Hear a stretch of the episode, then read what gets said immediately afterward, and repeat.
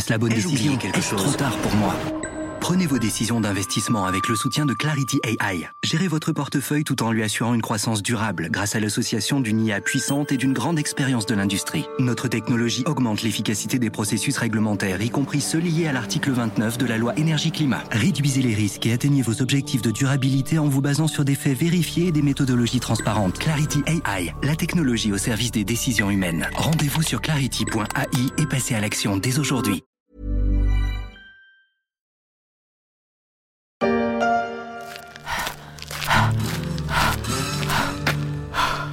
14 ans, Dieu que le chemin est long vers le 10 Downing Street pour le Parti travailliste britannique. Depuis 2010, le siège est occupé par les conservateurs. Ils ont été cinq à se partager le mandat, rempli depuis octobre 2022 par Richie Sunak. Mais cette année, l'attente des travaillistes pourrait prendre fin. Ramon Tafrez, vous êtes plutôt avec ou sans conservateur Ramon est sans conservateur. Il est sauvage, un taureau dans Attention, sa chaise. case, Oui. chaud comme la Oui, braise, les Oui, compris, barbecues compris. de l'amour. Oasis Sans conservateur. Il fait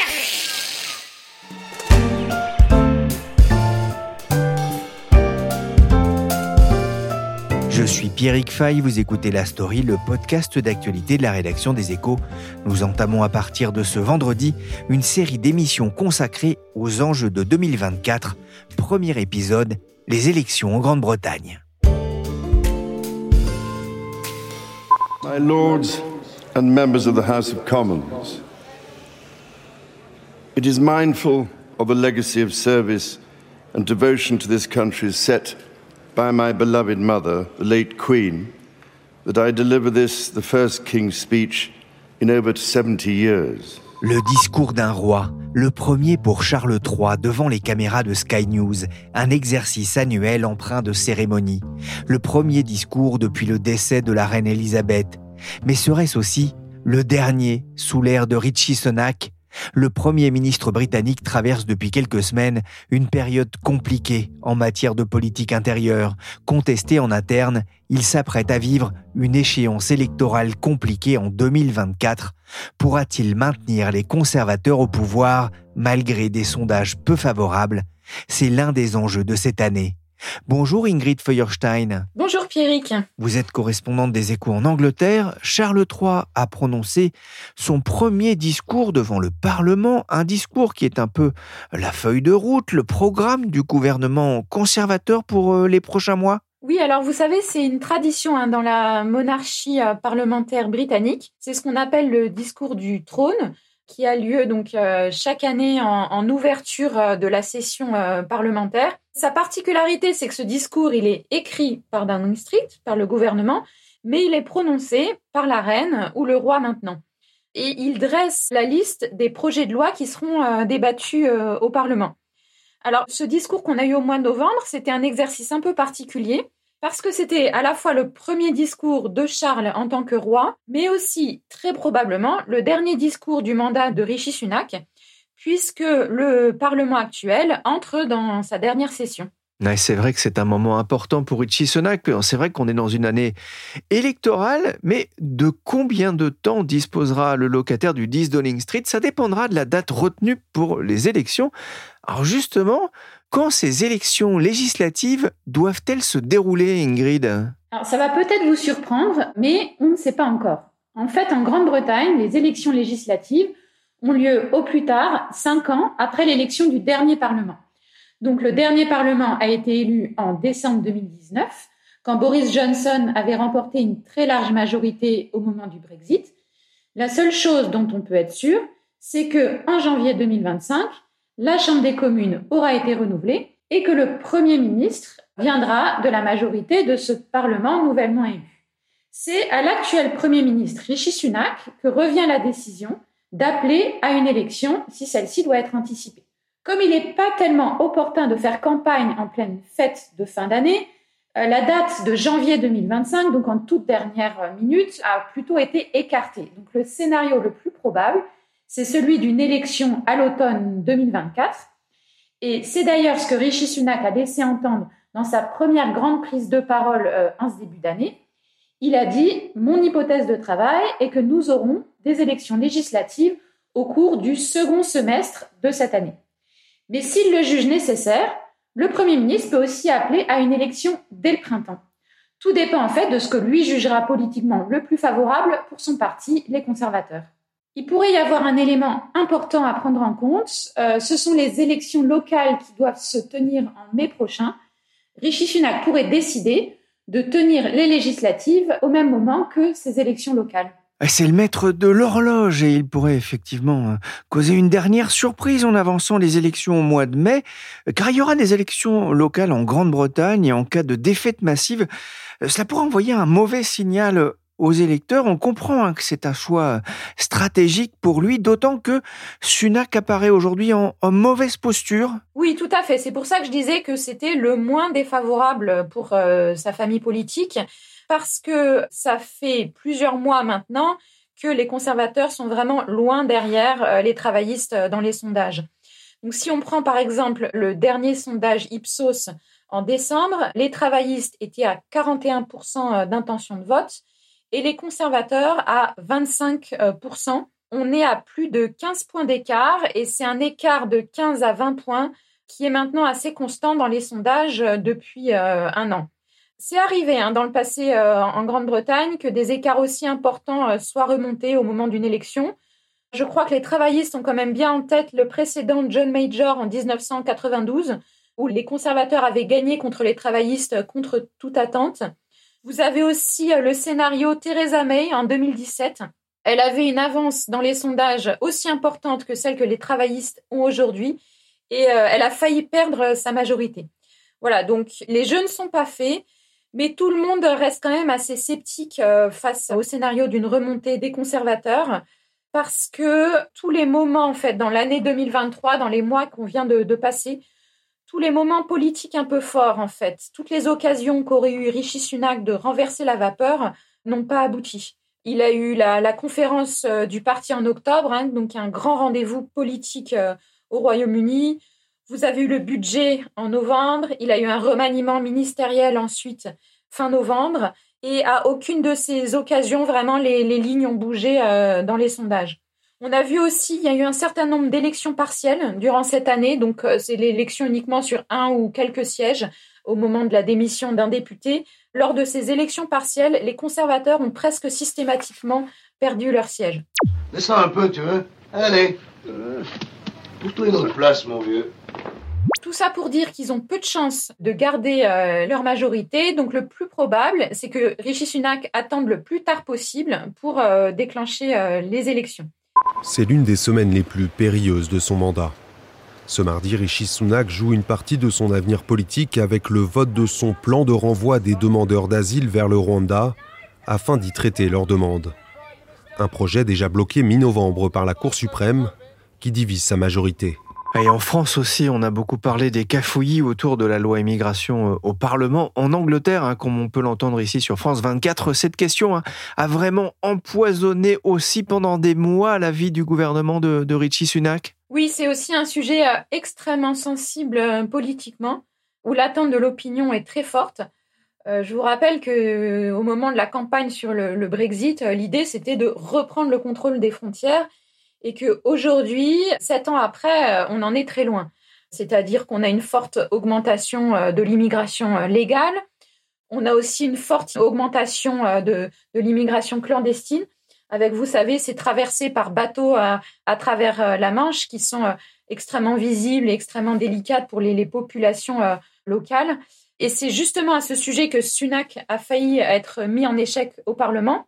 Parce que ce que veut faire le Royaume-Uni pour mettre fin aux traversées illégales par la Manche, c'est de renvoyer vers le Rwanda les migrants dont la demande d'asile a été refusée. La logique derrière cela, c'est en fait de désinciter euh, aux traversées euh, illégales. C'est un projet qui pose un grand nombre de questions juridiques, de problèmes aussi de compatibilité euh, avec la Convention européenne des droits de l'homme ou avec les, accords à l'ONU sur les réfugiés dont le Royaume-Uni est signataire. Et pour l'instant, euh, aucun avion n'a pu décoller euh, vers le Rwanda. Vous avez même une députée de l'opposition qui disait que le, Royaume-Uni a envoyé plus de ministres de l'Intérieur au Rwanda que euh, de migrants. voilà où en est le débat aujourd'hui. Ce qui s'est passé, c'est que la Cour suprême à Londres a mis son veto sur le premier projet du gouvernement. Donc, le gouvernement Sunak a présenté une version au Parlement, mais cette version n'a fait que des mécontents parce qu'elle risquait de ne pas avoir le vote des conservateurs modérés parce qu'ils sont en désaccord profond avec cette politique. Et les ultras disaient que cette version allégée euh, ne réglerait pas le problème et n'allait pas assez loin. Donc c'est là que Sunak a failli perdre son vote. Le gouvernement Sunak va quand même pouvoir avancer un chiffre favorable en ce début d'année. En 2023, environ 30 000 migrants ont traversé illégalement la Manche, 15 000 de moins qu'en 2022, mais un chiffre qui reste quand même supérieur aux traversées de 2021. La bataille des chiffres devrait faire rage et pour ne rien arranger, Richie Sunak a aussi fait face à une crise ministérielle avec le limogeage de sa ministre de l'Intérieur en novembre dernier. Tout à fait. Et c'était exactement sur euh, le même sujet. Donc, Suella Braverman, qui faisait euh, partie de la ligne euh, plutôt dure hein, du Parti conservateur, a démissionné justement parce qu'elle reprochait au gouvernement de ne pas être assez ferme, de ne pas aller assez loin sur le sujet. Ce qui est intéressant, c'est de regarder la courbe des paris des bookmakers sur la probabilité d'une élection au printemps. Donc, c'est uniquement les paris des bookmakers. Hein. ça vaut ce que ça vaut, mais ça donne quand même une indication du, sentiment ici. Et on voit que la courbe, suivant la, probabilité d'une élection au printemps, a grimpé d'un coup au moment de la démission de, Braverman. Donc c'est là qu'on voit à quel point le, sujet est lié à la tenue possible, on va dire, d'une élection au printemps. Euh, autre épine dans le pied de Richie Sunak, l'inflation qui a durement frappé euh, les Britanniques pendant deux ans. Oui, tout à fait. L'inflation a été plus élevée ici que dans les grandes économies européennes. Alors le Royaume-Uni commence à sortir du tunnel hein, parce que le dernier chiffre était assez encourageant, 3,9%. Ça, c'était l'inflation sur euh, novembre. Et c'est une baisse qui est surtout liée au recul des, prix de l'énergie. Mais pendant plusieurs mois, l'inflation a dépassé les 10% et les Britanniques ont connu un recul de leur pouvoir d'achat qui n'avait jamais été observé depuis euh, l'après-guerre. La conséquence, c'est que la Banque d'Angleterre a dû remonter fortement ses taux, plus vite que la Banque centrale européenne. Et comme le crédit immobilier euh, en Grande-Bretagne fonctionne encore en grande partie euh, sur la base de taux variables, les emprunteurs en ont vraiment ressenti les effets très rapidement. Certains ont vu leur mensualité de, crédit immobilier euh, augmenter de 300, 400 euros d'un coup par mois. Voilà, il y a un an, Rishi Sunak s'était engagé à diviser par deux l'inflation avant fin 2023. C'était l'un de ses cinq grands engagements politiques. Alors sur ce front-là, le pari est tenu. Mais comme souvent en politique, on parle beaucoup moins des trains qui arrivent à l'heure que de ceux qui arrivent en retard. Au Royaume-Uni, une grève sans précédent touche le système de santé publique britannique, déjà à bout de souffle. Ce sont les junior doctors, des médecins ayant un statut proche de celui des internes en France, qui vont cesser de travailler pendant six jours, à partir de ce mercredi, pour réclamer des augmentations. Et l'année 2024 démarre avec une grève symbolique, comme on l'entend ici sur Euronews. La pression est forte sur le Premier ministre. Comment le gouvernement compte-t-il justement relancer la machine économique? Alors la bonne nouvelle, c'est qu'avec la baisse de l'inflation, le gouvernement va pouvoir commencer à envisager des baisses d'impôts. Vous vous souvenez sûrement du court mandat de Listrus, donc la première ministre qui n'a duré que 45 jours. Elle avait un programme de baisse d'impôts euh, non financé mais au moment où justement euh, l'inflation était au plus haut au Royaume-Uni, le résultat, c'est que ces baisses d'impôts risquaient d'alimenter encore davantage la, spirale inflationniste et c'est pour ça qu'on a vu ce mouvement de défiance des marchés avec une forte augmentation des taux des obligations euh, d'État euh, britanniques. Alors, l'accalmie est revenue, le Royaume-Uni a suivi un, un, mouvement de discipline budgétaire assez strict. Maintenant, l'inflation est revenue sous contrôle. Donc, on a déjà commencé à voir quelques baisses d'impôts dans le dernier budget qui a été annoncé en novembre, qui ne compenseront pas tout à fait les hausses décidées par le passé, mais c'est déjà un premier mouvement. Et là, maintenant, euh, la majorité conservatrice au Parlement va sûrement mettre fortement la pression sur Rishi Sunak pour qu'il annonce de nouvelles baisses, probablement beaucoup plus sensibles, dans son prochain discours euh, budgétaire euh, au mois de mars. On parle quand même de 27 milliards de livres, plus de 31 milliards d'euros, et ça correspond d'ailleurs aux recettes fiscales supplémentaires engrangées par Londres dans un contexte de forte inflation et de revalorisation des salaires.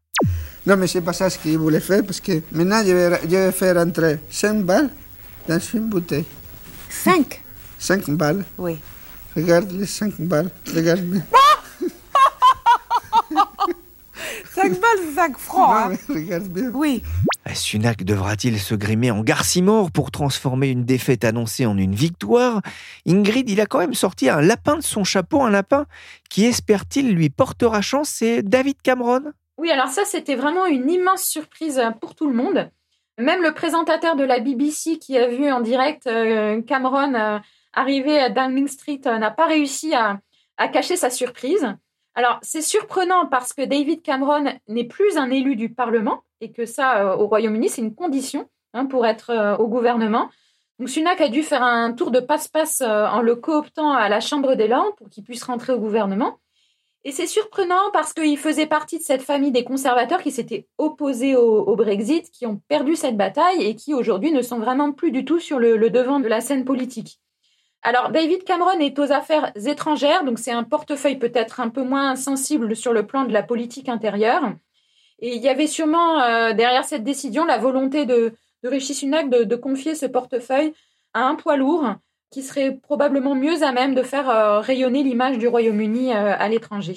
En face, les travaillistes sont-ils soudés Sont-ils dans une dynamique de, de, reconquête du pouvoir après 14 ans dans, dans l'opposition? Alors c'est effectivement très étonnant de voir comment, lorsqu'un parti a 15 points d'avance dans les sondages, euh, les dissensions du jour au lendemain euh, disparaissent. Donc pour l'instant, effectivement, les travaillistes paraissent soudés. Lors du dernier congrès du parti en octobre, on a vu effectivement peu de voix dissonantes. Il faut dire que leur leader, Keir Starmer, a fait un, un énorme travail de rénovation euh, au sein du parti. Je rappelle donc euh, qu'en 2019, les travaillistes, qui étaient alors dirigés par euh, Jérémy Corbyn, avaient essuyé l'une des pires défaites en 70 ans. Je pense que personne à l'époque n'aurait imaginé qu'ils pourraient mener comme ça de 15 points dans, les sondages euh, quatre ans plus tard. Alors, ils ont été aidés par les, circonstances. Hein. Vous avez eu la, pandémie, euh, le Brexit qui n'a pas vraiment tourné euh, comme les conservateurs le souhaitaient, l'inflation, la guerre en Ukraine. Les conservateurs sont au pouvoir depuis bientôt 14 ans, donc c'est quand même un, parti qui a été fatigué par l'exercice du pouvoir. Et tout ceci s'est traduit par une très forte instabilité politique puisqu'on a eu en 13 ans cinq premiers ministres et quatre même depuis 2016. Donc ça, c'était du jamais vu. Et puis, vous avez aussi, je l'ai évoqué, tout le travail de refonte qu'a fait le Keir Starmer depuis la défaite de 2019. Il a en fait décidé de recentrer la ligne du parti par rapport à, son prédécesseur, Jérémy Corbyn, donc qui avait, je rappelle, une ligne très à gauche et puis, euh, le Labour de Jeremy Corbyn avait été euh, secoué par plusieurs scandales autour d'antisémitisme dans, dans, le parti. Et vraiment, Keir Starmer a, nettoyé, euh, a vraiment tourné la page, a mis à l'écart presque tous les anciens corbynistes. Et puis, il s'est entouré de personnalités peut-être plus centristes, avec une image plus pro-business, comme Rachel Reeves, donc qui est en fait sa ministre des Finances dans ce qu'on appelle le cabinet fantôme, hein, qui est en fait le cabinet qui reproduit le, gouvernement dans, l'opposition et qui est une ancienne économiste de, la Banque de France. Et Rachel Reeves veut en quelque sorte s'inspirer du plan Biden pour euh, relancer euh, l'économie britannique.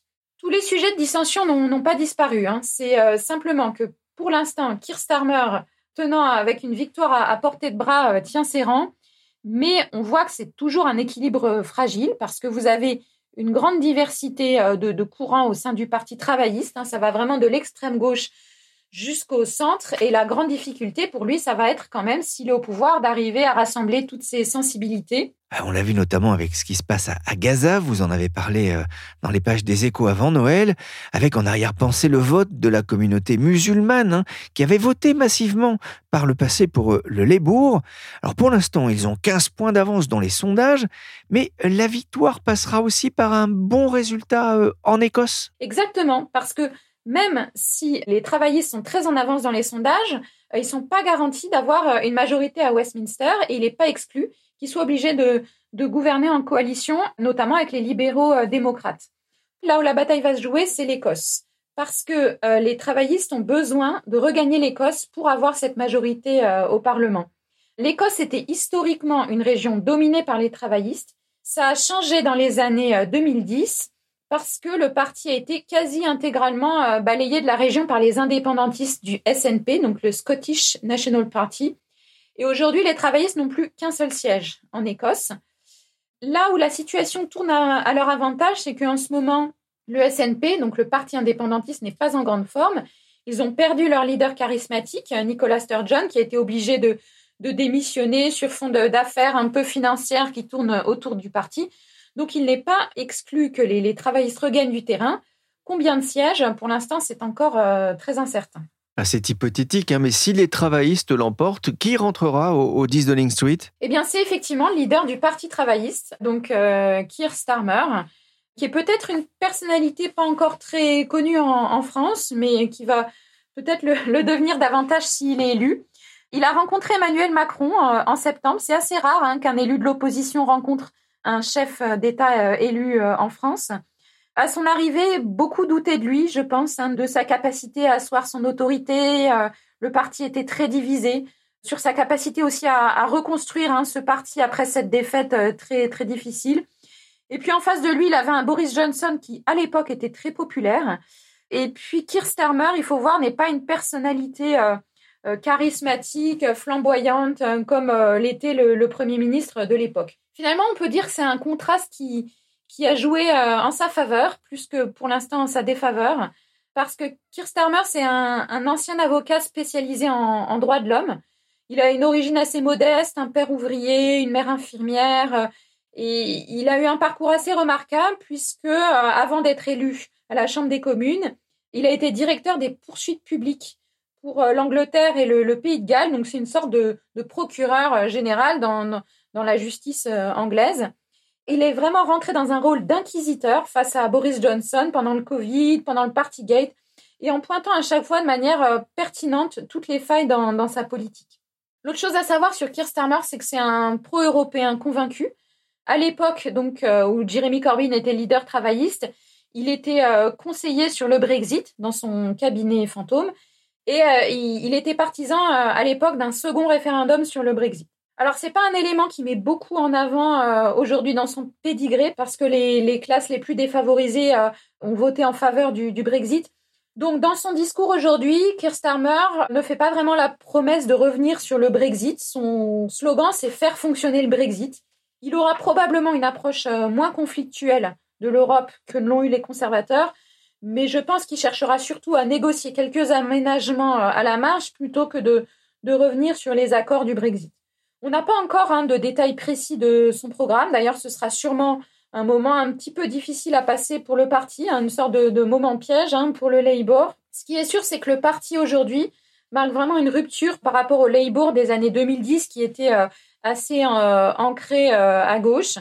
Keir Starmer refusait de s'afficher avec les syndicats, ne les a pas forcément soutenus dans les mouvements de grève qu'on a vus en Angleterre. Un autre signe assez notable, c'est que le parti a fait revenir les grandes fortunes dans ses donateurs, les entreprises aussi. Donc ça, c'était quelque chose qu'on n'avait pas vu depuis euh, l'époque de Tony Blair. Alors aujourd'hui, on parle d'un nouveau New Labour. En fait, le New Labour, c'était le, slogan de Tony Blair. Ce qu'on ne sait pas encore, c'est si Keir Starmer sera capable de, décrocher euh, une victoire aussi large que celle qu'avait décrochée euh, Tony Blair en 97. Merci Ingrid Feuerstein, correspondante des Échos à Londres. Elle vous fera suivre dans les pages des Échos cette année électorale incertaine en Grande-Bretagne. Pour ne rien rater, abonnez-vous. Cet épisode de la story a été réalisé par Willy Gann, chargé de production et d'édition Michel Varnet.